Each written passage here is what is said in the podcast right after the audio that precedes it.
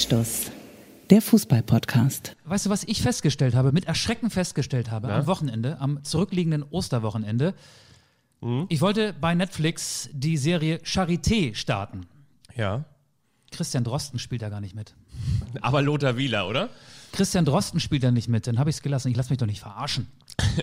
Christian Drosten ist so etwas wie, wie hieß er noch, der, der Arzt, dem die Frauen vertrauen. Wie er? Dr. Stefan Frank. Kennst du das noch? Bei RTL? Dr. Stefan Frank, der Arzt, dem die Frauen vertrauen. Habe ich nie gesehen. Christian Drosten ist der Virologe, dem Deutschland vertraut. Und heute ist der Dienstag nach Ostern. Wir melden uns wieder. Hattest du denn schöne Ostern, Fabian? Sehr schöne Ostern. Und übrigens hier müsst ihr euch vorstellen, wir sitzen hier wieder in meiner riesengroßen Altbauwohnung, wie Auge sie in Folge 1 genannt hat. Deswegen auch das Echo, Echo, Echo, Echo, Echo. Wir haben hier keinen Charité, sondern Charé Kaffee auf dem Tisch stehen. Und der ist wieder gut, oder? Die French Press. Übrigens, das ist ein Kaffee. Den habe ich empfohlen bekommen vom schnellsten deutschen Marathonläufer der Geschichte, Arne Gabius. Hm, Ein, ein, ein, Ist das ein äh, Schnellkaffee, so ein Schnellaufbrüher? Oder einer, der genau, schnell wirkt ist ein es Koffein? Espresso, deswegen so ein ganz schneller Kaffee. Und ich hatte ein schönes Osterwochenende. Ich habe bei uns so ein bisschen im Sender gearbeitet, also bei NDR 2 in der Redaktion. Wir Hm. sind, wie man sich vorstellen kann, aktuell nicht als Reporter draußen unterwegs. Nein, nein, nein. Und ich muss ganz ehrlich sagen, ich habe am Sonntag, am Ostersonntagabend mit einem Kollegen von NDR 2 mich auch nochmal privat getroffen mit nötigem Sicherheitsabstand. Wir haben auch mit nötigem Sicherheitsabstand mit 1,5 Promille getrennt voneinander noch ein Bier getrunken. Und ein Ostertischfeuerwerk gestartet. ja, so ein bisschen. Und am Ostermontag, gestern, habe ich natürlich den großen Geburtstag im deutschen Fußball gefeiert, den man nur übrigens hätte feiern können. Ein riesengroßer Geburtstag, ein, ein toller Geburtstag. Und zwar, möchtest du es sagen? Nein, ich sage es. Tante Käthe. Silvi Mais hatte gestern Geburtstag und wie habe ich so wunderbar in der Mopo gelesen, sie hat mit Luftküssen und jede Menge Luftballons aus ihrer Dachgeschosswohnung ihren Fans heruntergewunken. Und dann dachte ich, scheiße, jetzt, jetzt haben wir in Deutschland wirklich ein Problem. Wenn Silvi Mais an ihrem 42. Geburtstag übrigens ehemalig hier, äh, äh, Raphael van der Vaart, äh, als, als Frau ähm, war sie ja früher äh, an meiner Seite. Ne? Also die ehemalige Frau von Raphael van der Vaart, für die Jüngeren unter uns, hat oben anlässlich ihres 42. Geburtstages aus dem Fenster gewunken, ihren Fans mit Luftküssen und, und Luftballons. Herzlichen Glückwunsch nachträglich. Ja. Aber auch Rudi Völler Ja, ist 60 geworden. Rudi Nationale. Ähm, sollen wir gleich so mit so einer Rudi Völler-Anekdote einsteigen oder wollen wir erstmal unsere Namen hier ins Mikrofon Droppen? hauchen?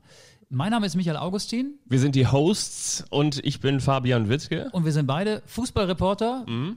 beim Norddeutschen Rundfunk. Genau. Radioreporter berichten normalerweise aus den Stadien der Fußball-Bundesliga. Ist momentan schwierig, Ja. geht nicht. Deswegen ähm, versuchen wir euch hier eine Woche lang, nee, jede Woche einmal äh, so ein bisschen aus der Welt des Fußballs ein bisschen bei Laune zu halten. So kann man es ja sagen. Aber zu Rudi Völler fällt mir noch was ein.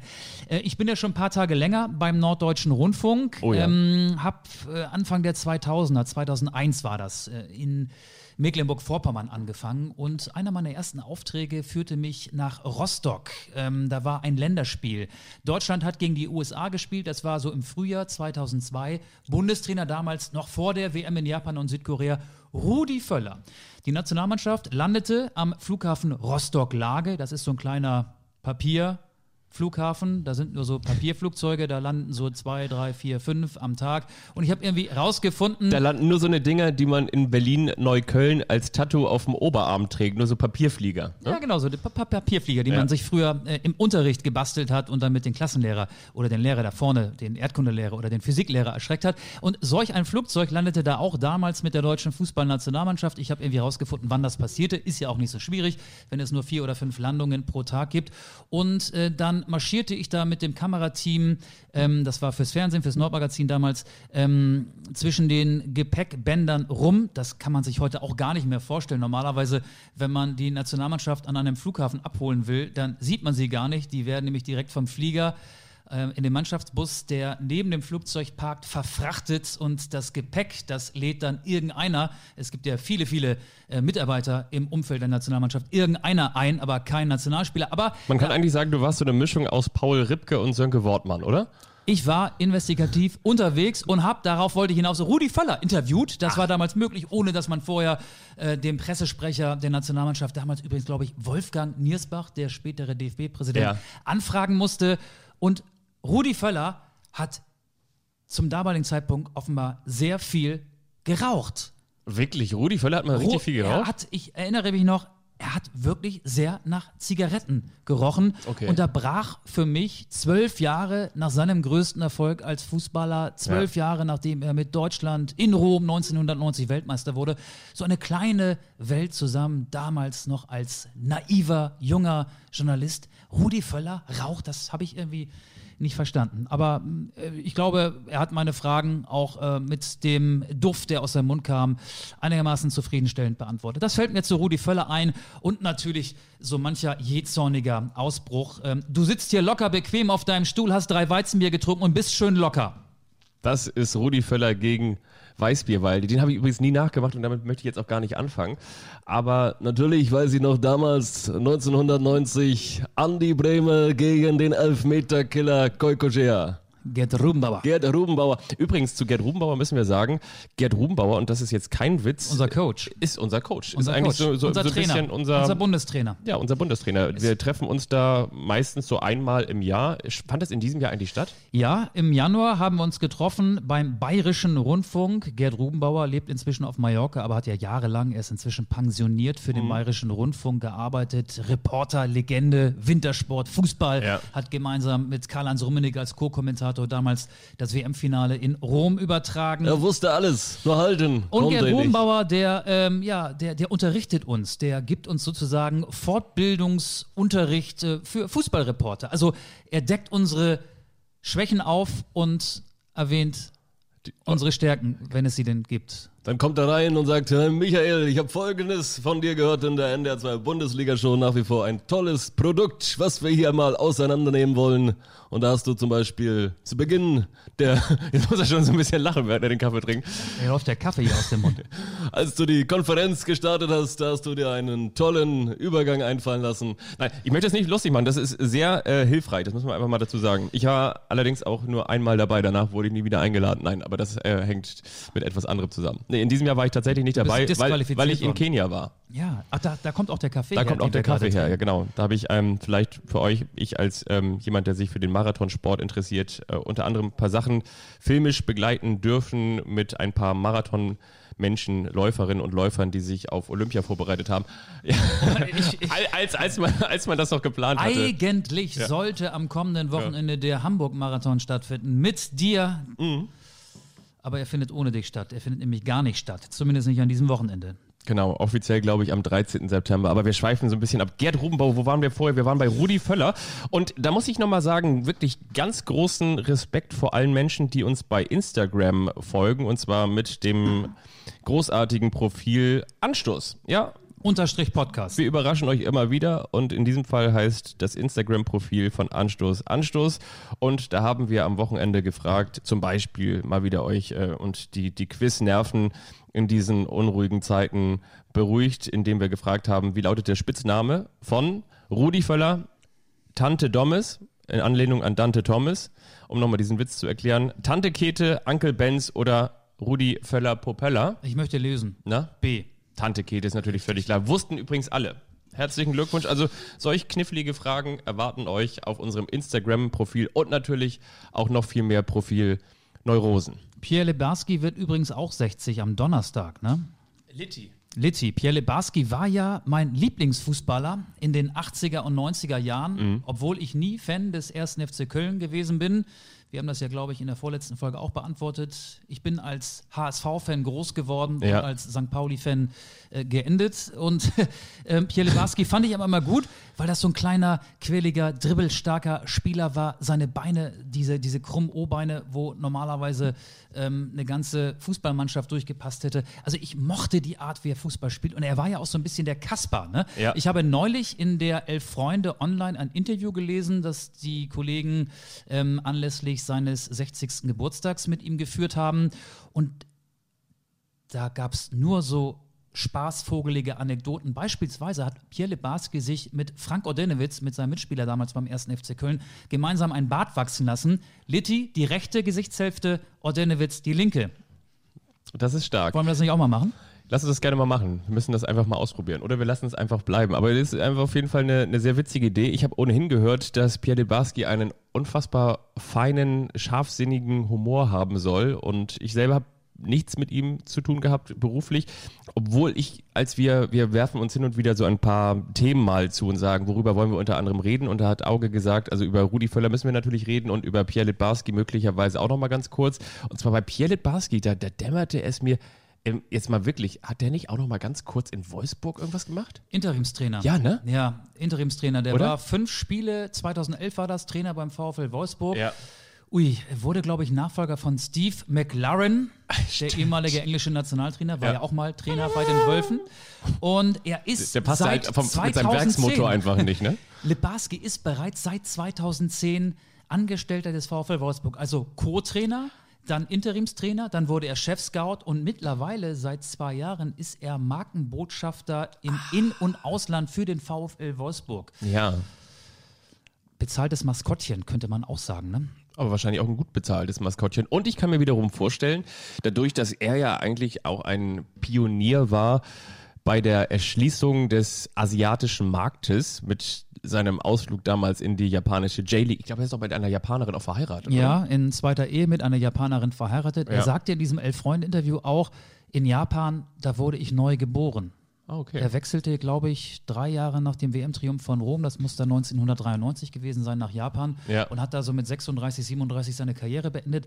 Ähm, hat da auch Vereine trainiert und seine Trainer wieder ist auch ganz, ganz skurril. Ähm, er war Co-Trainer von Berti Fuchs Ja. ähm, Anfang der 2000er bei Bayer Leverkusen. Dann war er ein Jahr Trainer beim MSV Duisburg, hat in Australien trainiert, hat im Iran trainiert und 2011 haben wir schon erwähnt, kurz mal für ein paar Spiele Trainer beim VfL Wolfsburg. Also kein großer Trainer, aber ein großer Spieler, trotz nur überschaubarer 1,68. Also, wenn er so etwas ist wie ein Markenbotschafter, wie du ja sagst, könnte man dann sagen, er ist für den VfL Wolfsburg so etwas wie eine Litti-Fasssäule? Ist er. Eigentlich schon, oder? Man hätte es nicht besser formulieren können. Ganz kurz noch einmal eine Sache, weil wir gerade eben so ein bisschen Rudi Völler schon übersprungen sind. Ich finde, Rudi Völler, es gibt natürlich so viele große Momente, aber ein Moment, der bei mir so ein bisschen wie die letzte Szene bei Titanic hängen geblieben ist, so als dieses Schiff dann wirklich, nachdem es sich aufbäumt und nachdem es dann in der Mitte runterbricht und nachdem es dann wieder nochmal nach oben geht und dann die drei Geiger da über Bord gehen und dann der eine da schon vom Schornstein erschlagen wird und dann hast du schon diese ganze Geschichte mit dieser, mit dieser Szenerie auf dieser Tür und dann säuft Leonardo DiCaprio ab und so und äh, alles ist, ist ruhig und dann irgendwann rumst dieses ganze Schiff runter. Genauso ein Schreckensszenario im, im Kopf abgespeichert mit Rudi Völler ist für mich ganz klar, wie er Arm in Arm mit Andi Brehme sitzt damals, ne? Als Andi Brehme Ja. weint, ähm, weil der erste FC Kaiserslautern im letzten Spiel gegen Leverkusen 96, 97, ne? absteigt, genau, Ja, und ja, die beiden Weltmeister sitzen da Völler- in diesem Doppelinterview Ja, Bremer beim FCK, Völler Genau. bei Bayer Leverkusen, beide noch aktiv. und dann Im Spätherbst ihrer Karriere mit Ja. 36, 37 Jahren. Und, und diese Szene, die werde ich nie vergessen, weil die so viel Größe hatte, weil auf der einen Seite dieses sportliche Schicksal, das damals für mich so verheerend war, wo du sagst, okay, ja klar, jedes Jahr steigt einer ab. Für mich war das damals wirklich so, da dachte ich, warum, warum weint der Mann, Mama? Warum, wa- warum, warum weint der Mann da rechts? Und sie hat mir gesagt, das ist doch der Elfmeter-Torschütze vom WM-Finale. Das ist quasi der Mario Götze der 90er gewesen, der da auch mal weint, im Arm von Rudi Völler. Und Rudi Völler tröstet ihn da und hat eigentlich äh, genauso einen großen Kloß im Hals. Und damit ist nicht Stefan gemeint, sondern irgendwie seine eigene Trauer. Also da muss ich ganz ehrlich sagen, das ist auch für mich eine Szene, die ich mit Rudi Völler in Verbindung bringe. Ich bringe ehrlich gesagt immer mehr so die jähzornigen Ausbrüche mit ihm in Verbindung als Fußballfunktionär. Und ich war mal an einem Punkt, ähm, da konnte ich Rudi Völler nicht mal ernst nehmen. Also der Klassiker ist ja, Rudi Völler regt sich über eine Schiedsrichterentscheidung auf oder über irgendeine Aussage eines gegnerischen Funktionärs, flippt aus vor laufenden Fernsehkameras oder in der Mixzone, wo dann auch die Radiokollegen stehen und die Kollegen der Zeitung. Ja. Und dann, wenn er es mal kurz sacken lässt, nimmt das alles wieder zurück. War ja nicht so gemeint. Ihr kennt mich doch, ich bin's doch, euer Rudi. Der Rudi, der sich regelmäßig in Rage redet. Den hatte ich irgendwann drüber. Ich konnte nicht mehr. Und ich, ich hatte so eine Phase, ich weiß gar nicht genau, wann das war, in welchem Jahr, da konnte ich Rudi Völler nicht mehr ernst nehmen. Aber jetzt ist er ja ein 60-jähriger, äh, fast Rentner. Und natürlich ähm, muss man das auch ein bisschen gönnerhaft jetzt in der Versenkung verschwinden lassen. Also ich habe ihn wieder lieb, wollte ich damit Er spielt sagen. mittlerweile in deiner Mannschaft, in deinem Dreamteam bei Manchester City. Und ähm, eine Frage noch, und zwar zu Mannschaft Rudi der Völler. Herzen, der Neuner, der Mittelstürmer. Man muss natürlich auch noch sagen, ganz klar, er hat ja auch ein mittelschweres Fußballwunder vollbracht. 2002, als er mit einer absoluten Rumpeltruppe auf mal Vize-Weltmeister Mit wurde, Jens oder? Jeremies und Carsten Ramelow im Mittelfeld, ja, genau. Marco Bode damals ja auch noch, äh, damit will ich nicht sagen, dass Marco Bode ein Rumpelfußballer ist, aber trotzdem, das war ja so, das war glaube ich das erste große Turnier von Miro Klose, ne? Ja, äh, hat fünf Tore geschossen, Ja. davon vier alleine beim 8 zu 0 Vorrundensieg gegen Saudi-Arabien und es gab viele 1 zu 0 Siege in der Ja. K.O.-Runde, beispielsweise gegen Paraguay, gegen die Südkorea, USA, Äh, gegen Südkorea. Irland auch noch? Nee, Irland nicht. Ähm, aber es gab das beste Spiel im Finale gegen Brasilien Ja. und der Torhüter des Turniers, Neuville, Oliver. Oliver Kahn mit dem Patzer. Ja. Ah, das war bitter, ja. Gut, ähm, was haben wir außerdem vor? Wir reden über den Big City Club ähm, oder Big Shitty Club oder den Big äh, City Arbeiter Club, der er ist, Hertha BSC nach der Verpflichtung von Bruno Labbadia.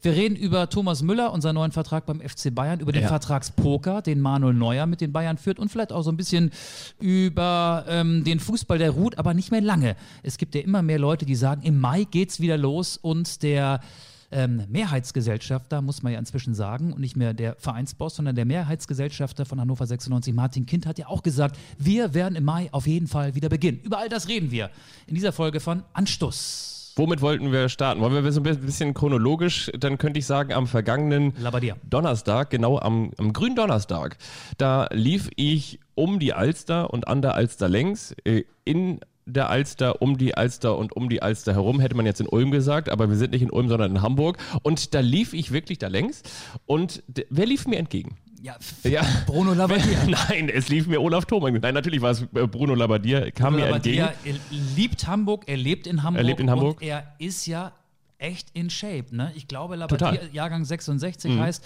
wird 54 dieses Jahr, aber der kann jede Laufgruppe anführen. Also der läuft regelmäßig, ist auch ein bisschen eitel, glaube ich, aber ist absolut in Topform. Total. Und da habe ich zwei Gedanken zu. Zum einen, äh, total, was du sagst und wo du gerade sagst, Stichwort eitel. Äh, Bruno Labbadia steht hier auch total für dieses Italo-Schick. Ne? Also, und ich glaube, die Bildzeitung hat das getitelt. Äh, Hallo, so, er ist ja auch Italiener. Genau, aber Der Sohn italienischer Gastarbeiter. aber eben auch so, er verkörpert das eben auch so herrlich. Also der sieht immer gut gekleidet aus. Bruno Labbadia steht im Prinzip für den lederfarbenen braunen Gürtel, steht für ein, ein, eng, ähm, ein enges blaues Poloshirt in der Chino-Hose und dazu gute italienische Schuhe und natürlich seine Haare immer so ein bisschen, bisschen länger. Und genauso kam er dann mit, auch mit einer Ledersporttasche, wie man sie so in den 80ern so, so ähm, aus der GQ vielleicht auch so kennt, so mit so einer Ledersporttasche kam er da in seinem Hotel an, in dem er jetzt erstmal interimsweise wohnen wird. Und das war so herrlich. Das, das Bist du jetzt noch in Hamburg oder schon in Berlin? Weil der wohnt ja in Hamburg äh, fest. Und in Hamburg wohnt er fest, aber er wohnt jetzt ja in Berlin und äh, die, Okay. die Bildzeitung titelte, hier Okay. kommt Bruno Labbadia an und da hatte er dann auch auf diesem Bild echt gut gekleidet. Da Aber du kam hast ihn um an der. Alster gesehen. Ich habe ihn an der Alster gesehen und ich habe ihn, ähm, man muss dazu sagen, ähm, die, ich hatte ähm, für unseren Podcast, der ja früher mal ein Ball für zwei hieß, auch schon mal so WhatsApp-Kontakt mit ihm und hatte auch sehr, sehr freundlich gesagt, äh, also auch Abgesagt. hatte mal hatte ja, sehr, auf eine sehr freundliche Art und Weise ähm, hat er mal ähm, uns damals abgesagt und das auch total nett begründet, weil er nach seiner Zeit beim VfL Wolfsburg, wo er ja auch letztendlich sich nochmal wieder hochgearbeitet hat, kommen wir gleich auch nochmal drauf zu sprechen, ähm, sich erstmal Zeit mit seiner Familie nehmen wollte und hat nicht nur einfach, wie das manchmal auch so ist, dass Anfragen so ins Leere laufen oder dass man nur so kurz und knapp ein, ein Nein bekommt oder eben halt auch häufig gar nichts bekommt, hat er so sehr, sehr ähm, verbindlich und sehr, sehr freundlich, ähm, aber dann eben auch bestimmt abgesagt und hat gesagt, dass er jetzt erstmal Zeit mit seiner Familie verbringen möchte und erstmal sich aus den Medien zurückzieht. Aber zu gegebener Zeit könnte man das mal wieder aufnehmen. Natürlich ist jetzt die gegebene Zeit, aber momentan wird er sicherlich die eine oder andere äh, Anfrage mehr haben. Das fand ich sehr schön. Und als ich dann mache ich auch gleich erstmal einen Punkt, ähm, ihn an der Alster traf, da hatte er, und du hast gerade eben diese Eitelkeit angesprochen, hatte er eigentlich das, Haarreifen drin. hatte er das Problem, was wir alle momentan haben, nämlich Zu dass, viele Haare. dass wir zu viele Haare haben und vor allen Dingen keinen Friseur, der offen hat. Und ähm, ich glaube, auch da trete ich ihm nicht zu nahe mit. Ähm, er ist ja schließlich nicht Otto Rehagel oder Gerhard Schröder. Ich glaube, er steht auch dazu, dass er seine Haare färbt. Ähm, und zwar ähm, waren dann auch so die, diese, ich sag mal, diese, diese Tönung war so ein bisschen raus. Und jetzt habe ich mir das so vorgestellt, wie das wohl ist, dass er weiß, so scheiße, auf der einen Seite habe ich jetzt dieses Angebot von Hertha BSC, aber ich muss ja auch irgendwann mich offiziell vorstellen und wie schaffe ich es? Wie kann ich als Bruno Labbadia jetzt noch zum Friseur gehen und wie nochmal eine schöne Tönung reinmachen und noch einen guten Schnitt haben? Und da habe ich mir überlegt, ähm, wie gesagt, sowas geht ja manchmal in meinem Kopf ab, habe ich mir so überlegt, äh, dass so Eddie Söser, weißt du, sein, sein langer Co-Trainer-Kollege aus seinem Trainerstab, ähm, dass der möglicherweise vielleicht noch zu so einem Berbershop, zu so einem, zu, zum, zu einem türkischen Berbershop vielleicht irgendwo noch so einen Schlüssel für die Rückseite hat und dann kommt der Bruno Labbadia rein und dann wird er noch schnell für die Vorstellung bei Hertha BSC fit frisiert und aus Versehen macht er dann irgendwie dieser türkische Berber ihm dann noch so einen schönen Undercut rein und äh, säbelt ihm noch so, einen, so, einen schönen, so einen schönen akkuraten Bart, weißt du, so links und rechts mit so schönen Kanten und dann sitzt er dann da bei der Vorstellung. Solche Gedanken habe ich, ähm, als ich Bruno Labbadia traf, der aber, und jetzt kommen wir auch zum Punkt, ähm, sehr gut aussah und anscheinend auch einen Friseur fand, um bei Hertha BSC das neue Unterfangen zu beginnen. Bruno Labbadia ist kein Typ, der in Ball Ballonseide, also im Trainingsanzug in der Coachingzone steht. Ich war dabei, als er einen sehr teuren Anzug ruiniert hat. Relegation Juni 2015 der HSV beim Karlsruher SC. Ja. Äh, Marcelo Diaz mit dem Tor, das den HSV in die Verlängerung gebracht hat. Letztlich hat der HSV sich dann in der Relegation gerettet gegen die Karlsruher. Und Bruno Labbadia in seinem teuren Anzug, ich glaube, es war so ein hanseatisches dunkles Blau, Ja. ähm, rutschte auf dem Rasen entlang, also als hätte er selber das Tor erzielt. Und ich dachte, oh, der schöne Anzug, den kriegt keine Reinigung mehr sauber. Ich glaube, den konnte er danach direkt entsorgen. Vielleicht hängt er aber auch im HSV-Museum. Ich weiß es nicht genau. Aber Bruno Labbadia ist jetzt ja nicht mehr Trainer beim HSV. Er ist Trainer bei Hertha BSC. Nach Ante Czovic, Jürgen Klinsmann und Alexander Nuri, der vierte schon. Ja. Er hat ja auch schon viele Vereine gehabt und ich möchte mit dir ein kleines Spiel spielen. Labbadia hat viele Vereine als Aktiver gehabt, aber eben auch schon als Bundesliga-Trainer. Kriegen wir noch all seine Vereine zusammen? Als Trainer?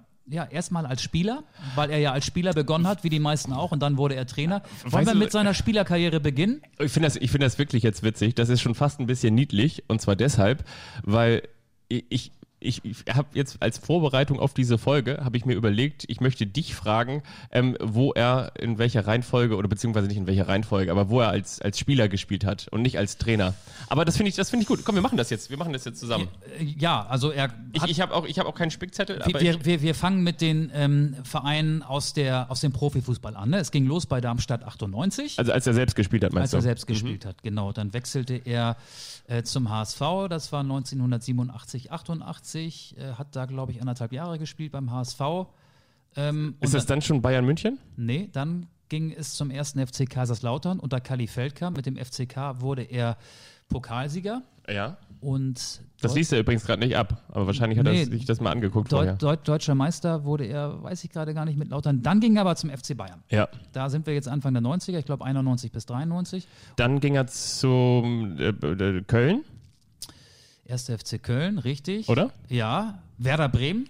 Und zwar von 96 bis 98 und da kann ich auch noch eine kleine Geschichte erzählen. Und zwar hat Werder Bremen damals ein Vorbereitungsfußballspiel beim SC Komet in Kiel gemacht.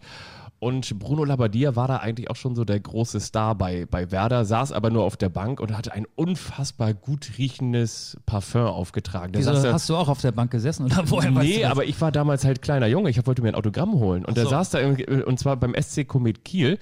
Sieht die Trainerbank so aus wie eine Bushaltestelle. Es war auch eine alte Bushaltestelle. Und da saß quasi Bruno Labbadia, ähm, machte Rast in dieser alten Bushaltestelle und wurde nicht eingewechselt und saß da, hatte irgendwie auch wieder, war gut gekleidet, roch gut und ähm, ähm, wollte auch keine Fotos machen, aber hat mir ein Autogramm damals gegeben. Während und, des Spiels. Nö, das war dann nach dem Okay, Spiel. okay. Nach dem Spiel ähm, war aber immer noch auf der Bank. Und ich weiß noch ganz genau die Überschrift, weil die hatte ich mir dann aus den Kieler Nachrichten damals ausgeschnitten und an die Zimmertür gehängt, ähm, weil jener Spieler damals ganz häufig traf, nämlich an Stelle von Bruno Labbadia. Und zwar ähm, äh, bin mal gespannt, ob du weißt, welcher das ist. Also die, die Überschrift lautete Flow Festival beim SC Komet. Harvard Floh. Richtig. Ja, ja, Ja. ja. Okay. Okay, da sind wir jetzt bei, bei Werder Bremen. Und danach, hat er danach noch woanders gespielt? Dann kamen noch zwei Vereine. Ähm, Arminia Bielefeld, Karlsruher SC. Stimmt, Arminia Bielefeld. Da hat er auch Er noch hat mal eine ganz gute Zeit gehabt. Ja, ne? und äh, beim KSC hat er seine Karriere in der zweiten Liga beendet. ja, ja. So, das war die aktive Zeit von Labbadia und dann wurde er Trainer und seine erste Station war auch bei Darmstadt 98, aber nicht bei dem Darmstadt, das jetzt in der zweiten Liga äh, spielt und ja auch zwei Jahre in der ersten Liga war, Ja. sondern beim damals, ich glaube, viertklassigen Darmstadt 98. Ich glaube auch. Und mit denen ist er, glaube ich, sogar in die dritte Liga aufgestiegen, oder? Ja, das kann sein. Und dann Gräuter Fürth. Dann Kräuter Fürth. Dann Ähm, ist er, glaube ich, schon zu, zu Leverkusen gegangen. Ja. Ja, ne? Leverkusen, genau. Ähm, Stuttgart? Nee, dann ging es zum HSV. ja, er war stimmt, mit dem erst- HSV ja. lange Zeit Tabellenführer. Oh ja, stimmt. Mhm. Ähm, ist dann aber trotzdem entlassen worden. Das war so 2009. Dann kam der VfB Stuttgart. Auch in, die, in den damaligen, die Älteren unter uns werden das noch wissen, damals noch in den UEFA Cup geführt, ne? Ja. Ähm, dann kam Stuttgart. Äh, Dann wieder der HSV, oder? dann kam. Nee, nee, den, den HSV hat er 2015 trainiert. Kam von Stuttgart der Wechsel zum HSV? Ja, wir können ja gleich mal auflösen. Also ihr könnt zu Ja. Hause mitraten. Wir wollen euch jetzt ja auch Ja. nicht langweilen und das nicht zu sehr in die Länge ziehen. Also Genau, er, in zwei Stunden so. nee, warte mal ganz kurz. er, er hat sicher. auf jeden Fall den HSV dann 2015 gerettet Ja. und ging äh, nach dem HSV ähm, zum VfL Wolfsburg. Da gab es ja auch wieder eine Rettung in der Relegation. Danach hat er die Wolfsburger in die Europa League geführt und jetzt ist er seit wenigen Tagen Trainer bei Hertha BSC. Du öffnest schon Wikipedia. Soll ich das auch mal parallel machen? Nicht, dass wir jetzt hier Quatsch erzählt haben und unsere Hörer für dumm Nee, verkaufen. Leverkusen, HSV, Stuttgart, HSV, Wolfsburg. Das stimmt. Genau, Und jetzt, wir, wir, jetzt hat checken, wir checken das nochmal. Darmstadt Das führt, Leverkusen, HSV, Stuttgart, HSV, Wolfsburg, Hertha. Die Vereine als Trainer. Darmstadt, HSV, Lautern, Bayern, Köln, Werder, Bielefeld, Karlsruhe, die Vereine als Spieler. Und was ich so schön finde, übrigens, da wollen wir an dieser Stelle auch nochmal sagen, herzlichen Glückwunsch nachträglich oder beziehungsweise nachträglich eigentlich erst im Juli, aber man feiert das ja schon in diesen Tagen. Der Kicker. Ne? Der Kicker Ich wollte aber noch was zu Labadia sagen. Wollte ich auch sagen. Ach so. Äh, Kicker, ähm, ähm, absolut. Äh, herzlichen Glückwunsch, 100 Jahre Kicker. Der Kicker hat geschrieben, und das fand ich ganz schön, ähm, Bruno Labbadia, zurück zum Realismus. Back to the roots, wieder zurück. Und ich habe mir so ein Bild im Kopf vorgestellt, Hertha BSC tatsächlich so ein bisschen wie so eine RTL-Familie, die eine Million Mark im Lotto gewinnt und das dann irgendwie innerhalb von ähm, 24 Monaten für, mit, mit schlechten Anlagen und äh, windigen Freunden und, und äh, zu viel Größenwahn auf den Kopf haut und am Ende nur noch Schulden hat. Das war eigentlich Hertha BSC. Ähm, so ein bisschen auch wie Berlin Nacht und Nacht, also eigentlich nur, irgendwie nur schwarz vor Augen. Und ähm, jetzt mit dieser seriösen, auch nicht irgendwie gewagten Laptop-Variante, sondern irgendwie bodenständig, aber doch irgendwie adäquat wieder ein Stück weit Realismus bei Hertha BSC Bruno Labbadia. Der Mehrheitseigner von Hertha, Lars Windhorst, hat ja den Begriff Big City Club geprägt. Ja. Unter Jürgen Klinsmann wurde dieser Begriff mit Leben gefüllt. Ähm, ich finde, Hertha macht nicht mehr auf dicke Hose, sondern mit Bruno Labbadia auf dünne Hose. Ich finde, es ist eine sehr, sehr gute Verpflichtung. Ja. Die Berliner befinden sich in Abstiegsgefahr und Michael Preetz, der Manager, hat ja auch gesagt, eines Tages wollen wir international spielen. Ganz leise Töne, die da aus, Ja. der Berlin, aus Berlin zu hören waren. Eines Tages, das kann 2029 sein, das kann 2037 sein, das kann theoretisch natürlich auch 2021 sein. Er hat es nicht weiter ähm, definiert, wann eines Tages ist. Und Labbadia hat ja auch gesagt, es wird wohl einige Zeit dauern, bis ich den Fans begegne. Das hat natürlich mit dem Coronavirus zu tun. Ähm, aber diese Aussage wäre auch, glaube ich, äh, unter normalen Umständen aktuell gewesen. Denn bei Heimspielen im Olympiastadion wäre es auch schwierig für ihn geworden, den Fans von Hertha BSC zu begegnen. Ah, genau, die Fußballfans, so glaube ich erstmal, sind das natürlich erstmal wieder froh, dass ein bisschen Ruhe reingekommen ist. Ne? Mit, mit dem Bruno, der wird da sicherlich einen super Job machen. Und äh, der ist natürlich auch eher so die kleine Lösung. Die, äh, ja, der Big Bruno Club, ne, ist natürlich nicht der Big City Club, ist ja völlig klar. Und äh, wir werden gemeinsam eines Tages, werden wir dann Champions League spielen. Lass mal den Bruno da ein bisschen die, die Pionierarbeit machen, der soll das Weltbild bestellen. Und eines Tages komme ich dann nochmal wieder, wenn es wieder geht, mit dem Flugreisen aus Amerika rüber. Ja? Das war sein Vorvorgänger, Jürgen Klinsmann. Ne? Sein, 100 unmittelbar vor, sein unmittelbarer Vorgänger Alexander Nuri, der hat ja ähm, keine so gute Zeit bei Hertha gehabt. Du hast den Kicker, herzlichen Glückwunsch zum 100. angesprochen. Ja. Ich verstehe mittlerweile Hertha BSC, warum sich der Verein auch in dieser Phase, in der Trainer ja keine Spiele verlieren können. Sie können in der Corona-Pause keine Spiele gewinnen, aber sie können auch keine verlieren. Ja. Manch einer hat sich vielleicht gefragt, warum macht denn Hertha jetzt diesen Move und schmeißt jetzt Alexander Nuri raus? Das war ja eigentlich erst zum Saisonende geplant. Ähm, ich möchte mal aus dem Kicker zitieren. Ich verstehe jetzt den Verein, warum er sich für Labadia und gegen Nuri entschieden hat. Erinnerst du dich an das Spiel ähm, zwischen Fortuna Düsseldorf und Hertha BSC? Hertha lag an einem Freitagabend in Düsseldorf zur Pause mit 0 zu 3 zurück. Ja. Und da schreibt der Kicker, ähm, Genau, Hertha lag zur Pause 0 zu 3 zurück. Auf dem Platz hatte sich die 11:45 quälend lange Minuten in ihre Einzelteile aufgelöst. In der Kabine richtete erst Torhüter Thomas Kraft einen lautstarken Appell an seine Kollegen. Dann nahmen die Führungsspieler Per Schellbrett, Wladimir Darida und Vedat Ibisevic die Dinge in die Hand und entwarfen an der Taktiktafel die dringend nötigen Korrekturen für die zweite Halbzeit. Nuri stand auch dabei. Viel gesagt hat er nicht in jenen 15 Minuten. Das Spiel endete 3 zu 3, also zwei, drei Hertha-Tore im zweiten Durchgang. Krafts Ansprache griff, die taktischen und personellen Ausbesserungen fruchteten. Nuri saß bei allen drei Berliner Toren derart unbeteiligt auf der Bank, als habe er den Platz dort bei einem Preisausschreiben gewonnen und dafür zähneknirschend einen langen geplanten geselligen Abend bei Freunden abgesagt. Ich glaube, wenn das so stimmt, dann äh, ist das der Beweis dafür, dass Nuri nicht den besten Draht zu seinen Mitspielern, äh, zu seinen Spielern hatte. Ist ja auch völlig klar. Ich meine, Jürgen Klinsmann hat ja auch einen Scherbenhaufen, den häufig zitierten Scherbenhaufen in Berlin hinterlassen. Und Alexander Nuri hatte ja auch ganz klar noch die, die Klinsmann-DNA oder hatte möglicherweise auch noch die Klinsmann-Uniform an. Es gibt ja nicht, nicht wenige, die sagen, so diese Tagebücher, die er da veröffentlicht hat in der Sportbild, die sind auch mit anderen Tagebüchern ähm, eines ähm, Menschen, der mal in Berlin ähm, so seine letzten Stunden hatte, ähm, zu vergleichen. Natürlich sind sie nicht damit zu vergleichen, ist ja auch völlig überspitzt, ist ja völlig klar. Aber was ich nur einfach nur damit sagen wollte, ist, dass Alexander Nuri natürlich auch innerhalb der Mannschaft ähm, mit, mit Klinsmann einhergeht und du natürlich auch als Spieler nicht auch mal sagen kannst, okay, der hat sich jetzt äh, von jetzt auf gleich auf mal Jürgen Klinsmann losgesagt und das ist jetzt der, der neue Mann. Und das hast du, finde ich, auch gemerkt. Also auch die, diese Auftritte, da gab es ja auch dieses desaströse Spiel gegen den ersten FC Köln. Ne? Da, 0-5, ne? ja. glaube ich, ja. ging das am Ende aus. Und du hast einfach gemerkt, die, diese Mannschaft, die, die kann natürlich viel, viel, viel, viel mehr. Und äh, wenn man diese häufig zitierte Floskel nehmen möchte, ob ein Trainer die Mannschaft erreicht, dann glaube ich, kann man sie in diesem Fall nehmen und sagen, nee, das ist mitnichten der Fall gewesen. Und von daher, das hat ja Michael Preetz auch gesagt, ist ja quasi die Corona-Krise letztendlich auch zum Verhängnis geworden, weil keiner weiß, wann wieder richtig Fußball gespielt wird. Eigentlich haben wir jetzt so die, die, die vorgezogene Sommerpause und du hast jetzt noch die Möglichkeit, auf diese, dieses letzte Drittel, was dann noch übrig bleibt, ähm, die Mannschaft Mannschaft vorzubereiten und wieso sollst du das nicht mit der Lösung machen, von der du auch längerfristig überzeugt bist und deswegen ähm, kann ich das total nachvollziehen.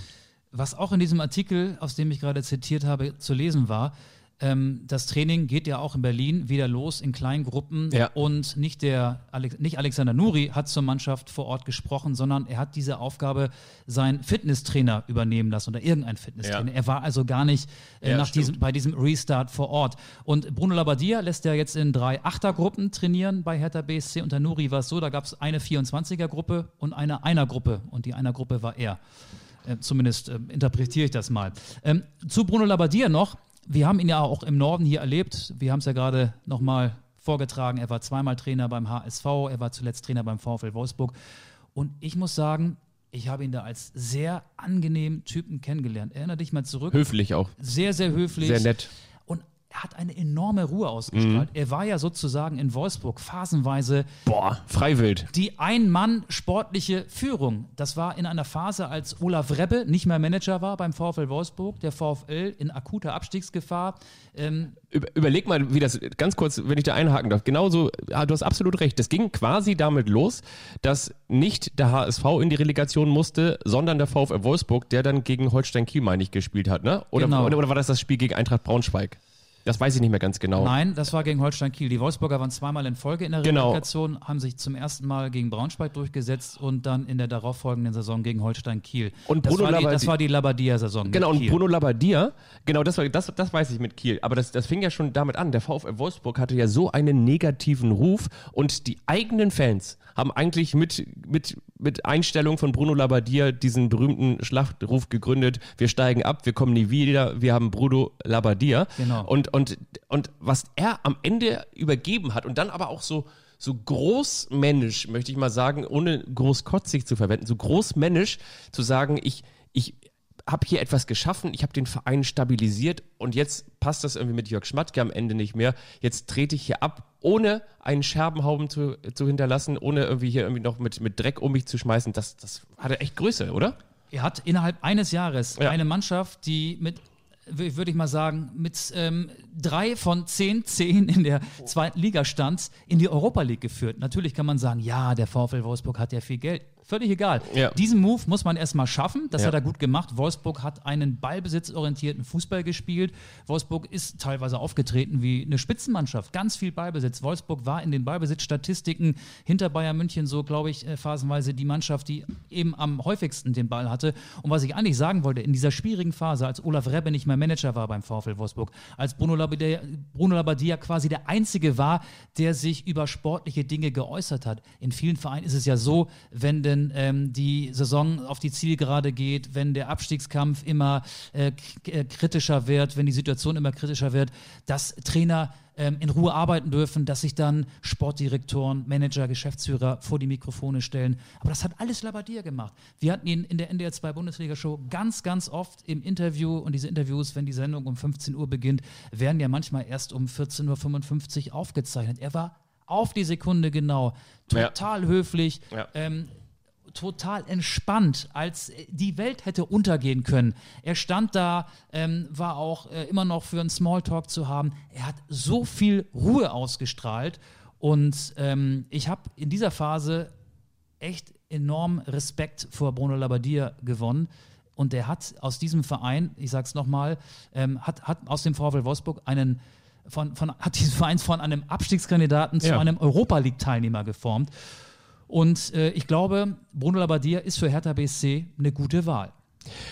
Absolut. Und es ist eigentlich eine kleine, auch wenn Oliver Glasner das natürlich auch nicht schlecht macht beim VfL Wolfsburg, aber es ist schon eine kleine Tragödie auch für den VfL Wolfsburg, dass, dass jemand, der genau das geschafft hat, dann am Ende an der Konstellation, an der Führungskonstellation gescheitert ist, nämlich im Zusammenspiel mit Jörg Schmatke, weil da hieß es immer, wenn man es jetzt auf ein Bild runterbrechen möchte, da hast du auf der einen Seite den, den Italiener, der, der den Sinn hat für, für gute Kleidung, für gute Weine, für, für Urlaube in, in Norditalien mit, mit schönem Blick und, und Nostalgie und, äh, und schöne Wälder und, und hast du nicht gesehen. Und auf der anderen Seite hast du den, den, Den Kf Rheinländer. den Kfz, den Kfz-Mechaniker, der glaube ich, der glaube ich wirklich ist, oder? Ich glaube, Jörg Schmatke hat mal eine Ausbildung zum Kfz-Mechaniker das, das, gemacht. Das, das weiß ich nicht. Und ähm, ich habe das neulich in, ich meine, ich habe das neulich gerade ähm, irgendwo gelesen, dass Bruno Labbadia, genau, ähm, Bruno Labbadia ist eigentlich das widerfahren, ähm, was ihm zu Spielerzeiten ähm, nicht widerfahren wäre, dass er irgendwie an Jörg Schmatke gescheitert wäre,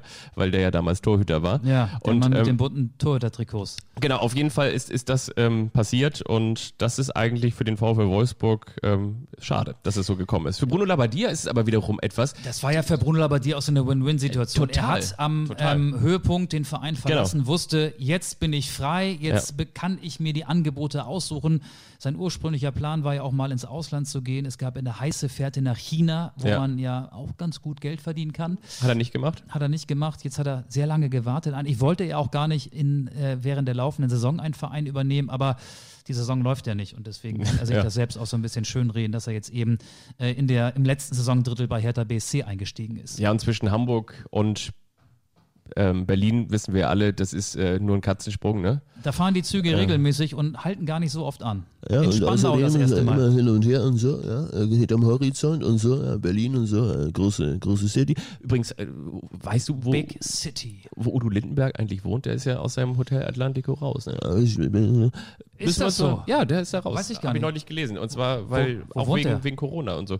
ja, gute Frage. Müssen wir mal gucken. Müssen wir mal in den nächsten Tagen thematisieren. Bruno Labbadia, aber genau. Ähm, ja, Ja. spannende, spannende neue Geschichte. Er bereitet seine Mannschaft Ja. auf einen Abstiegskampf vor, von dem keiner weiß, wann es wieder losgeht. Jetzt könnten wir Martin Kind zitieren. Der hat ja gesagt, Oh ja. dass im Mai auf jeden Fall wieder gespielt wird.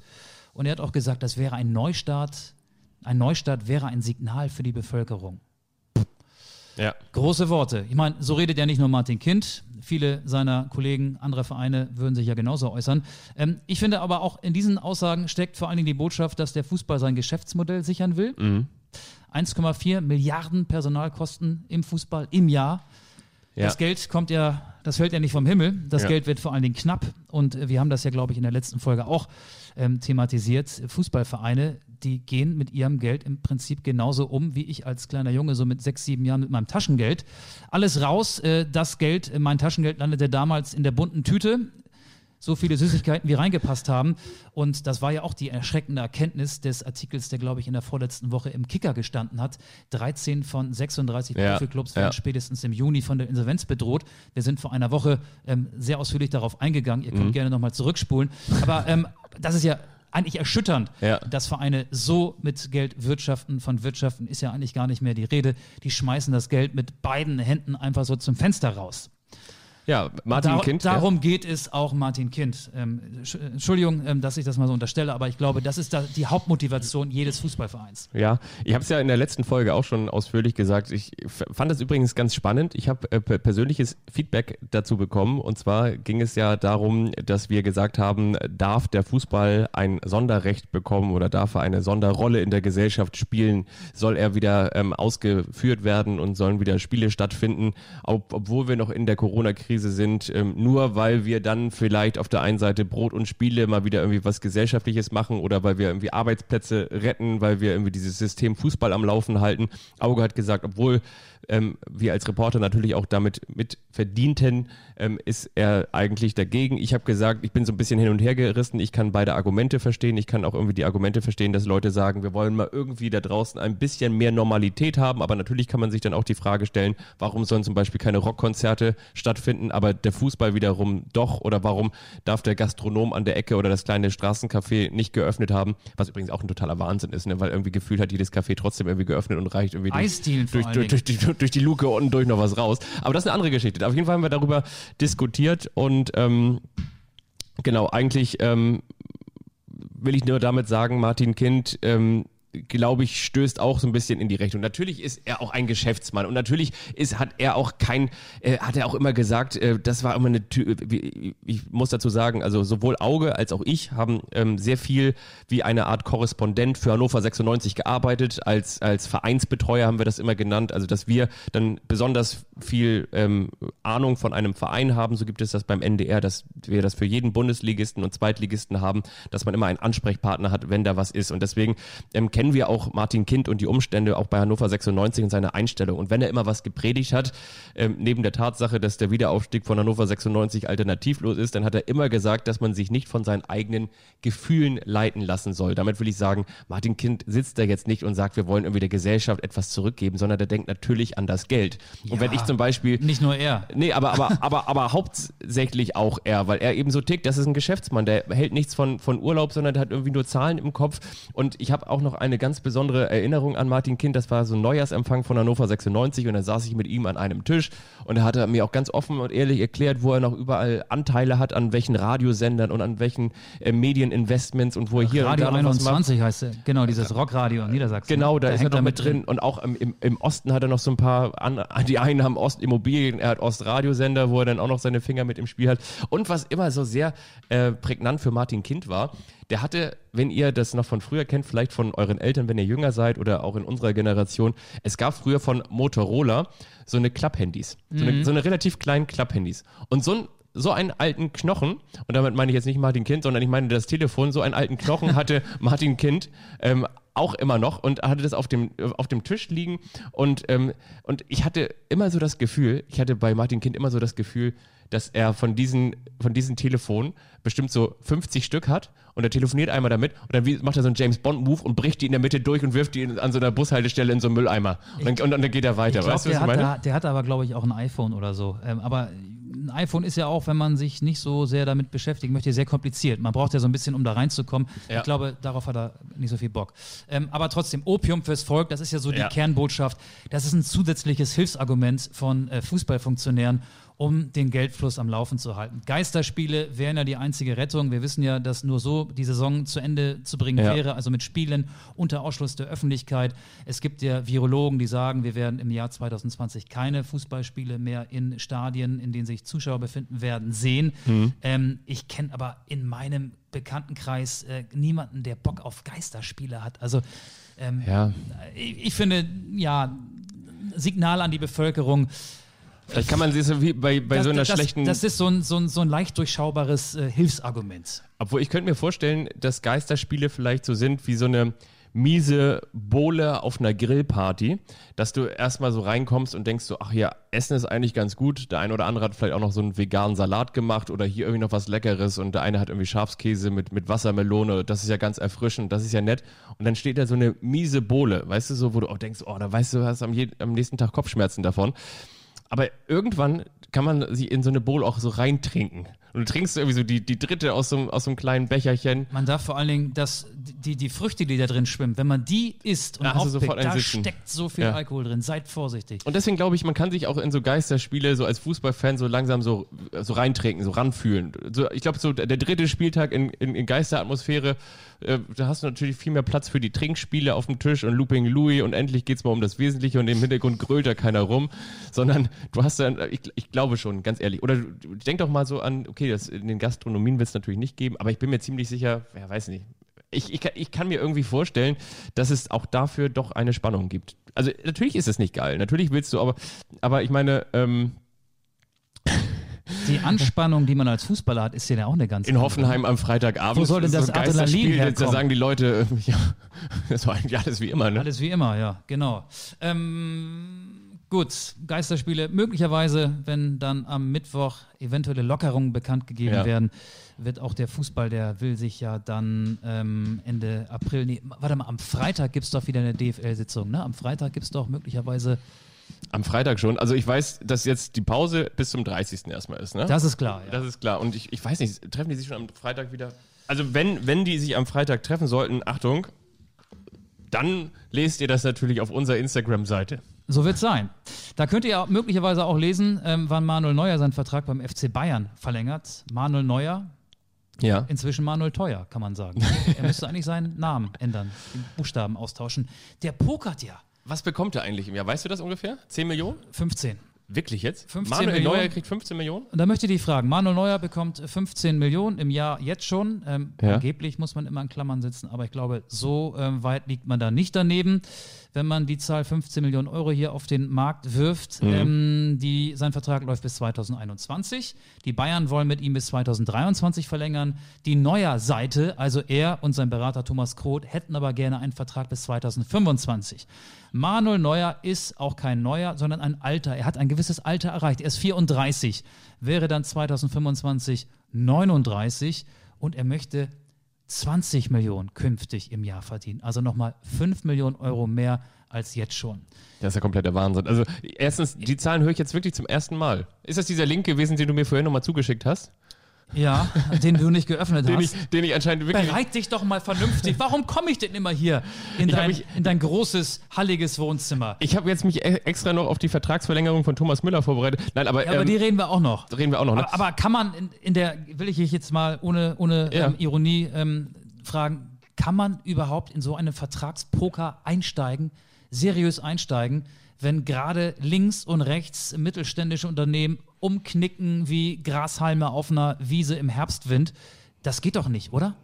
Ja, ich finde, das kann man nicht miteinander vergleichen. Also da denke ich mir irgendwie so, das ist irgendwie, das wäre mir vielleicht ein bisschen zu polemisch vielleicht, dass man sagt, so ja, der verdient aber so viel und draußen irgendwie mein, ähm, keine Ahnung was, mein, mein Schlachter von um die Ecke und der, weiß ich, äh, Laden und so hat, hat jetzt irgendwie auch dicht und kämpft ums Überleben. Ich weiß genau, was du meinst, aber damit willst, du- will ich voraussetzen, da müsste das, müsstest du ein ganz anderes Fass aufmachen. Damit müsstest du voraussetzen, dass die Welt gerecht wäre. Und warum ist die Welt nicht gerecht? Weil wir jetzt gerade alle über Probleme sprechen, die wir jetzt alle haben. Und wenn wir diese Coronavirus-Krise gerade nicht hätten, dann würden trotzdem jeden Tag im Jemen irgendwelche Kinder äh, sterben und, und wir würden Leute haben, die auf der Welt verhungern. Und ich glaube, das sind, weiß nicht, 24.000 am Tag. Und in Afrika hättest du nach wie vor ein komplettes Kontinent, das äh, wir Europäer ausgebeutet haben und äh, deswegen hinterherhinkt und maximal einen Schwellenland-Anteil da hat, aber hauptsächlich sind es Entwicklungsländer. Also das ist auch viel zu weit ausgeholt. Jetzt reden wir über die, wir reden über Manuel Neuer. über, ja, aber damit will ich nur sagen, du kannst, also ich, ich bin ganz weit davon entfernt, den, den Fußball als etwas Realistisches und als, als, etwas Faires zu sehen. Und ähm, damit will ich nur sagen, ich ähm, im Verhältnis, den der Fußball darstellt, und zwar im, im, im Benchmarking sozusagen, im Vergleich mit sich selbst, sehe ich das so, dass, Ma, dass Manuel Neuer ähm, mit seinen, was hast du gesagt, 34 Jahren nicht mehr derjenige Im ist, geworden, der, der 34. 20 Millionen Euro bekommt. Aber aber das möchte ich nur darauf ähm, begrenzen, auf das, was um ihn herum passiert. Damit will ich sagen, du hast irgendwie vielleicht junge U21-Nationaltorhüter, du hast die Nübels dieser Welt, die sich, die A schon verpflichtet sind ähm, und du hast neue hinter ihm im wahrsten Sinne des Wortes, die sich aufdrängen und die vielleicht nur, in Anführungsstrichen, 5 Millionen im Jahr kosten und die vielleicht jetzt noch nicht so gut sind, wie Manuel Neuer damals mal war, aber die vielleicht auch irgendwann wieder dahin kommen. Ich finde, damit müsste man es vergleichen, aber ich möchte es nicht mit, mit sozusagen mit unserer Umwelt vergleichen, weil ich finde, der Fußball ist sowieso total abgehoben und wenn du das wiederum hörst, ähm, Cristiano Ronaldo, der ganz viel jetzt auch spendet und trotzdem wahrscheinlich jetzt der erste Fußballmilliardär wird, dann äh, weißt du doch auch schon, dass es eigentlich ein kompletter Wahnsinn da draußen ist. Aber um auf, auf, auf den Punkt zu kommen, ich denke, Manuel Neuer, ähm, ja, ist natürlich absurd, dass der jetzt irgendwie die letzten, die letzten Jahre da irgendwie nochmal 20 Millionen im Jahr verdient. Also ja, Wahnsinn. Und ich, ich zum Beispiel, und da möchte ich noch, da mache ich auch einen Punkt, ähm, habe mir das zum Beispiel bei Thomas Müller so vorgestellt, dass der jetzt seinen Vertrag ähm, verlängert hat bis 2023, weil der ja vorher auch rund 15 Millionen im Jahr verdient haben soll es war so meine romantische Fantasie, dass der möglicherweise jetzt noch einen längeren Vertrag bekommt, aber eben nicht mehr so viel verdient. Also das wäre eigentlich so die Herangehensweise. Weißt, weißt du, warum der ähm, jetzt so lange in München bleibt? Weil Müller. Er, weil er keine Fremdsprache mehr lernen muss. Er kann weiterhin bayerisch sprechen. Bei Manuel Neuer hast du einen entscheidenden Namen schon ins Spiel gebracht, der vielleicht auch diese Haltung so ein bisschen ähm, forciert. Ja? Alexander Nübel. Die Bayern haben Alexander Nübel mit einem Fünfjahresvertrag ausgestattet Ja, findet Manuel Neuer, glaube ich, nicht so gut. Ja. Nübel soll ja, keiner weiß genau, ob es da Einsatzgarantien gibt für Nübel, der ja noch bei Schalke spielt. Aber da, äh, nachdem er ja mehrere unglückliche Auftritte gezeigt hat, auch nur noch auf der Bank sitzt hinter Markus Schubert. Aber Alexander Nübel hat ja offenbar vielleicht sogar äh, im Vertrag äh, so ein paar Spiele, die er auf jeden Fall macht, auch während Neuer noch in München spielt. Ja. Das kommt bei Neuer natürlich nicht gut an. Und das könnte so ein bisschen die Retourkutsche sein, denn bevor die Bundesliga ihren Corona-Break eingelegt hat, hat Neuer ja gut performt. Aber lass uns mal eine kleine Zeitreise machen. Wir gehen zwei Jahre zurück. Ja. Da hatte Manuel Neuer seinen zweiten Mittelfußbruch in Folge. Ganz Deutschland hat sich gefragt, wird er noch rechtzeitig fit vor der WM in Russland?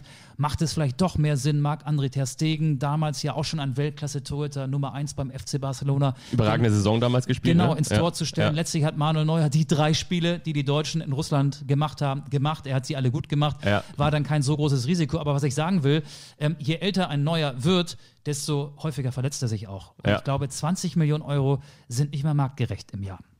Ich glaube sogar nicht mal 10 Millionen wären irgendwie marktgerecht, wenn man sich das mal überlegt, dass äh, vor dem Hintergrund, ähm, dass ohnehin die, dass wir über Gehaltsverzicht und so sprechen, dass wir ähm, ja einfach denken, der, der- Fußball in seiner Abgedrehtheit muss mal wieder eingefangen werden und ähm, Manuel Neuer als eigentlich ja auch so ein bisschen ähm, als als eine eine Figur, eine, ein Weltmeister von 2014. Auch ein, Weltklasse-Torhüter. Ich will ein- nicht ja. seine fußballerischen Qualitäten in Frage stellen. Genau, aber der könnte ja auch vorweggehen und äh, meine, ja, der, der könnte auch sagen, mein Gott, ich mache das hier jetzt auch nochmal für, für siebenhalb. Würde wahrscheinlich trotzdem irgendwie. Guck mal, der, der kann doch genauso wenig wie wir momentan da draußen. Da sind wir wieder mit da draußen. Kann, kann, kann doch auch nichts ausgeben momentan. Nö. Also, Wobei ähm, online kann er eine Menge ausgeben. Ja, ne? stimmt. Ja. Und äh, ist ja, vielleicht steht auch demnächst eine Scheidung bevor. Er ist ja mit seiner Frau nicht mehr zusammen Oh. und möglicherweise ähm, gibt es da noch einen Ehevertrag, der irgendwie gewisse Klauseln beinhaltet. Ich, ich weiß es nicht. Was ich machen möchte, Na? ich möchte unsere Lieblingsrubrik Der eine überrascht den anderen einleiten. Wir sind ja, Ja. schon fast in der 54. Minute hier in unserem Podcast, aber die Rubrik muss sein. Die muss sein, ja, auf mich. jeden ich, ich Fall. muss noch mal an meine Tasche ran. Hast du wieder was mitgebracht? Ich habe was mitgebracht. Er hat ja letztes Mal ähm, die Anstoß-Sticker verteilt. Ich, ich habe hier ein Geschenk für dich und, und ich möchte gerne ähm, das aufnehmen, weil das ist ja so ein bisschen wie am Valentinstag, da filmt er ja seine Liebste auch gerne, wie sie dann den teuren Ring, den teuren Schmuck auspackt. Das möchte ich jetzt auch machen. Fabian, das ist für dich, das ist mein, der eine überrascht den anderen Geschenk. Das ist ja jetzt, das wird ja immer, das wird immer größer. Ich drück mal hier, vielleicht könnt ihr das dann später bei Instagram oder sonst wo sehen. Fabian packt eine Pappschachtel aus. So ein bisschen wie bei, bei Tiger King bei Netflix, ne? das, das läuft so komplett aus dem Ruder. Ein überrascht den anderen war eigentlich nur so eine kleine, smarte, angelegte Geschichte und plötzlich Wer- sch schenken wir uns Reptilien. Wäh- Während du auspackst, will ich auch mal so eine kleine Quizfrage noch stellen. Ähm, Ja. Die habe ich unter anderem bei, bei, bei kicker.de gelesen. Die, Vielen Dank schon die mal. müssen ja auch irgendwie die Seiten füllen. Ähm, was glaubst du wohl, welcher Name, welcher Vorname bei Bundesligaspielen in der Hinrunde oder in den Hinrunde, in den bisherigen Spielen am häufigsten auftauchte? Was ist der häufigste Vorname der Bundesliga? Was glaubst du? Äh, äh, äh, ähm, Weiter auspacken. Ich will ja, Ja. nur die Zeit überbrücken. Kevin? Stimmt. Wirklich jetzt? Kevin. ja? Du hast das auch gelesen, ne? Nee, ich hab's nicht Kevin. So, jetzt hat er das Päckchen geöffnet. Du drehst komplett durch. Auge dreht komplett frei.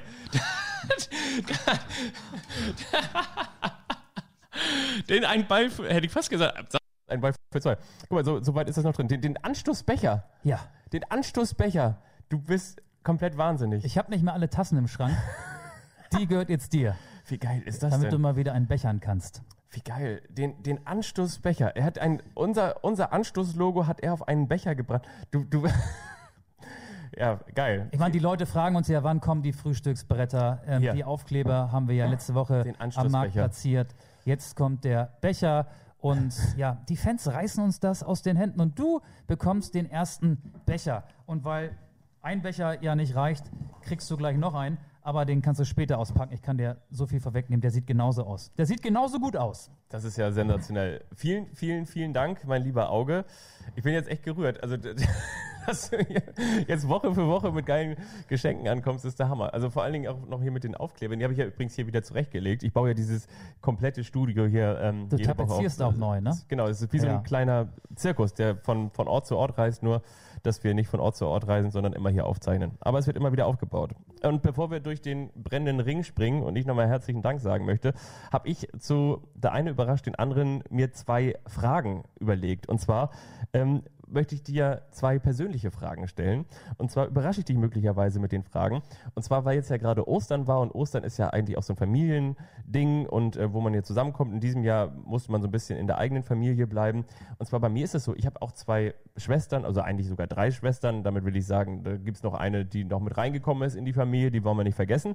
ähm, aber so zwei leibliche Schwestern. Und bei mir war das immer so, wenn ich nach Hause gekommen ist und die Nachbarn dann da äh, ums Haus gondelten und die, die man ja auch kennt noch von früher und so, ähm, die, die haben dann immer gesagt, so hier, das ist ja, das ist der vom Rundfunk. Ne, das war immer so, das war immer so ein, so ein Ding. Es wurde immer zu so einem riesen Ding gemacht, obwohl zum Beispiel meine Schwestern, weiß ich, die eine, die setzt sich für, für Bildung in Afrika ein und die andere hilft hier irgendwie bei Integration und die haben so Jobs, die so wirklich, so richtig irgendwie auch was, was bewirken und wir schreien Tor in Leverkusen oder so oder Tor beim HSV. Ähm, aber trotzdem war ich immer der vom Rundfunk. Und was ich fragen möchte, du hast ja auch eine Schwester. Wirst du zu Hause auch immer so als der, der vom, vom Rundfunk behandelt? Oder hast du auch mal so eine Situation, dass du irgendwie beim, bei deinem Bäcker so, dass sie so, ach, der Herr Augustin, der vom NDR. Gibt's sowas bei euch auch? Ehrlich gesagt nicht, nee. Gar nicht? Nee. Noch nee. nie? Nee. Ach, Also so, so eine Situation, die einem selber unangenehm ist, weil man irgendwie denkt so, das ist, also das, das, das Also wenn die Becher jetzt durch die Decke gehen, ich habe natürlich nicht nur die beiden, sondern habe ähm, den ganzen Schrank voller Becher, dann könnte es natürlich passieren. Aber sonst, nee, ich bin Ostern oder wäre ich normalerweise auch eher bei der Familie meiner Frau gewesen in Ostfriesland. Ähm, Und da sagt keiner hier, ähm, Auge, ähm, ru, ruf mal hier, den kennt ihr aus dem Radio, wenn man abends mal ein Eierlikör trinkt oder so, mit, mit den Nachbarn. Keiner? Ich kenne das eher so von, von Partys oder so. Ähm, wenn, wenn, wenn die dann wissen, wie Ja. man aber, die wollen dann ganz viel wissen, wie ist das so? Die wollen dann am liebsten so Skandalgeschichten haben. Äh, Ja. keine Ahnung, erzähl doch mal, und stimmt das wirklich, was ich da gehört habe? So dann eher. Dann, dann, also, du weißt, worauf ich hinaus will, ne? Genau, so dieses die, die typische, dass sie immer denken, dass man wirklich so, um, wenn das Spiel um 15.30 Uhr beginnt, dass man irgendwie so mit zwei Bier, die man vorher noch am, am Tresen draußen getrunken hat, ins Stadion um 15.05 Uhr stolpert und sich dann da hinsetzt und loslegt und danach nach Hause fährt und alles ist gut. Das, das denken ja immer so ganz viele. Die, die wollen, dass man aus dem Nähkästchen Ja. plaudert und ähm, ja, man merkt das ja auch, wenn sie so ge ge ge gezielt fragen. Ähm, die wollen irgendwie was aus dem Gespräch mitnehmen, um, Ja. um irgendwie eine exklusive Geschichte zu haben, die man dann auch äh, weiter erzählen kann. Aber es ist nicht so, dass die Straße Spalier steht, wenn ich nach Hause komme. Nee, das ist bei mir auch nicht so, aber das ist immer so, wie gesagt, das ist immer so der, der vom Rundfunk oder hier, ähm, oder weiß ich, wenn. Ja, ich ich, ich, ich, ich höre, ich, ich kenne das, äh, ja, ich habe dich neulich im Radio Genau. gehört. Ähm, dann frage ich mal, ja, wa- was hast du denn da gehört? Wo war ich denn? Ja, ja du, hier neulich da in, in Wolfsburg letztes Wochenende. Und dann, nee, ich, letztes Wochenende, da war ich gar nicht in Wolfsburg. So, Thorsten Iffland. nee, also das, das kommt häufiger mal vor dann, genau.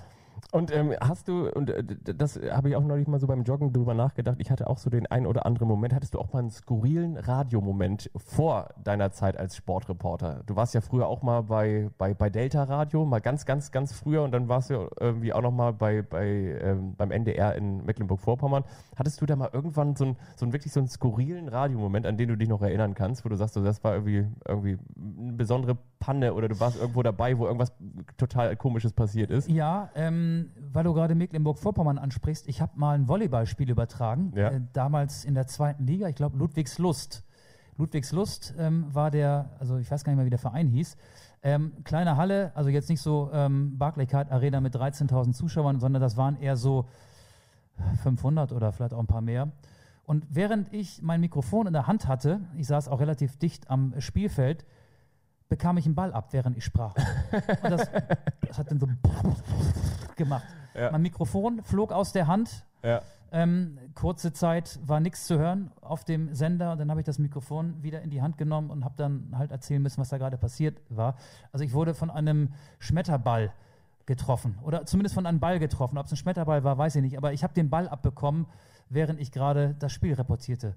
Das hat sich, glaube ich, lustig angehört. Also du warst quasi die Jessica, Jessica Kastrop von Anstoß. Äh, kann, man- kann man sagen. Und ich habe mal, ähm, weil, du, weil wir gerade über die Kevins gesprochen Ja. haben, Kevin Großkreuz, der Mhm. ja jetzt in der dritten Liga beim KfC Oerding gelandet ist, aber der ja auch zu den 2014er Weltmeistern gehört. Dessen erste Profistation LR Aalen, zweite Liga. Stimmt. Oder Rot-Weiß Aalen, die haben ja dann auch mal den Vereinsnamen gewechselt. Aber das spielte Hat er nicht auch Reus früher gespielt? Genau. Ja, ne? Großkreuz und Reus Ja. gemeinsam mit Ahlen beim FC St. Pauli, zweite Liga. Wir reden über die 2000er, irgendwie 2007, 2008, nagel mich bitte nicht auf das Ja. Jahr fest. Ähm, die haben da gespielt und ich habe ähm, das Spiel übertragen. Dann war Kevin Großkreuz am Ball und ich hatte so einen ähm, ja, Moment, ich habe ihn Kevin Großkotz genannt. ich weiß nicht warum. Ich, hab, Ja, ich kannte also ihn nicht mit besser. Absicht, ne? Kevin Großkotz. Ja. Ups, ist mir so rausgerutscht. Ja, Hat er da was zu gesagt? Aber die- er hat es ja nicht gehört, während er spielt und ich das Spiel Ach übertrage. so, ich dachte, das wäre nachher im Interview. Nein, nicht okay, im Interview. Okay, okay. hab, bei mir war Ja. Kevin Großkreuz, Kevin, Kevin Großkotz. Fällt mir gerade so ein, ja. Der hat dich dann einfach angepinkelt oder einen Döner nach die Bier geworfen, aber irgendwas äh, ist ja immer, ne? Das ist ja standardmäßig. Das ist Standard. Das ist ja nichts Überraschendes. Ich bin Ähm, nämlich darauf gekommen mit diesen skurrilen Radio. Wie gesagt, ich komme manchmal so, wenn ich irgendwie länger durch die Gegend laufe, komme ich auf sowas. Und zwar ähm, hatte ich mal irgendwie so eine skurrile Situation. Bei meinem allerersten Radiosender haben wir mal damals so eine Comedy zusammen gemacht mit Alexander Balz, den du ja auch noch kennst. Ne? Ja. Mit dem hast du früher auch mal bei Delta Radio zusammengearbeitet und mit dem saß ich in einem Balzi. Büro, Balzi. Und mit dem haben wir damals eine Comedy entwickelt, ähm, die ging um Rainer Sass, wer den auch noch kennt, den alten NDR-Koch. Tja, meine sehr verehrten Damen und Herren, ich habe für Sie ein bisschen was vorbereitet. Heute ein paar Schalotten in die Pfanne gehauen, ein bisschen Bratkartoffeln machen wir hier für Sie fertig und das Rezept können Sie nochmal nachlesen auf ndr-das.de. Zurück ins Studio, Bettina Tietjen, wir stoßen an. Prost! Ne? der, der wohnt übrigens in meiner Heimat. Also der wohnt im Nachbarort, in dem meine Eltern wohnen. Genau, und der fuhr mit dem Kochmobil immer so durch die Gegend und äh, Tja, meine, ich habe ein bisschen was und so ein bisschen Spargel. Ist ja saisonal. Und ähm, auf jeden Fall haben wir da diese Comedy gemacht. Und das Witzige war, wir haben das immer einmal in der Woche bei dem bei RSH früher da gemacht ähm, und das war immer mittwochs. Und, ähm, und das Witzige war, und äh, dass das irgendwie, das, das lief so lange, dass irgendwann auch die, die Autoren und die Sprecher von, was sie zum Beispiel drei Fragezeichen und TKKG und so da mal mitgemacht haben. Oder wir haben auch mal mit, mit äh, Mike Krüger und so gekocht. Und ähm, das Witzige war, irgendwann äh, hat irgendwie, glaube ich, Rainer Sass ähm, sein neues Buch vorgestellt oder seine, seine neue Serie. Und ähm, dann ähm, wurde ich von Rainer Sass eingeladen, dahin zu kommen, weil er kannte das. Und das Witzige war, dass ich ihn danach auch interviewt habe und dann, und wir haben, diese, diese Figur hieß nicht Rainer Sass, sondern Rainer Spaß. So, und dann hat Rainer Spaß mit Rainer Sass gekocht und Rainer Sass, also das Original, hat quasi auch immer so ein bisschen sich selbst parodiert, so wie ich ihn parodiert habe. Und das war ein völliges Durcheinander. Und da, ich weiß gar nicht, wie ich darauf komme, aber deswegen, weil das so skurril war, dass dieser echte Rainer Sass den falschen Rainer Spaß imitierte und alle nachher noch nur mit dieser kräuseligen Stimme durch die Gegend schrien, äh, war das total skurril. Und deswegen komme ich auf diesen skurrilen Radiomoment. Ich freue mich schon auf Ja. den Moment, wenn Jürgen Klinsmann wieder in Berlin einschwebt und wenn du mit Jürgen Klinsmann als Jürgen Klinsmann sprichst und am Ende keiner weiß, wer ist eigentlich wer. Ja. Das wäre doch mal ein Ziel. Man braucht Ziele Man für die braucht Zeit Ziele. nach der Corona-Pause. Hui, jetzt haben wir aber eine lange Folge aufgezeichnet. Ich hoffe, ihr habt zwischendurch nicht vorgespult. Ich hoffe, wir konnten euch ein bisschen unterhalten und ich möchte an dieser Stelle noch unsere Social Media Kanäle auf Instagram und auf Twitter empfehlen. Da könnt ihr uns gerne auch kontaktieren. Ihr dürft Ja. auch Fragen stellen, die wir Ja. dann in der nächsten Podcast Folge beantworten. Themen einreichen. Ihr dürft Themen einreichen. Ihr dürft Saalwetten. uns bewerten, auch in der Apple Podcast App, da Ja. wo ihr diesen Podcast hören könnt oder eben auch bei Spotify, egal wo ihr uns hört. Ja. Schön, dass ihr dabei gewesen seid. Die längste Folge ist jetzt auch Die vorbei. längste Praline der Welt. Endet hier an dieser Stelle. Und wir sagen auf Wiederhören. Tschüssikowski. Tschüss. Machen Sie es gut. Tschüss.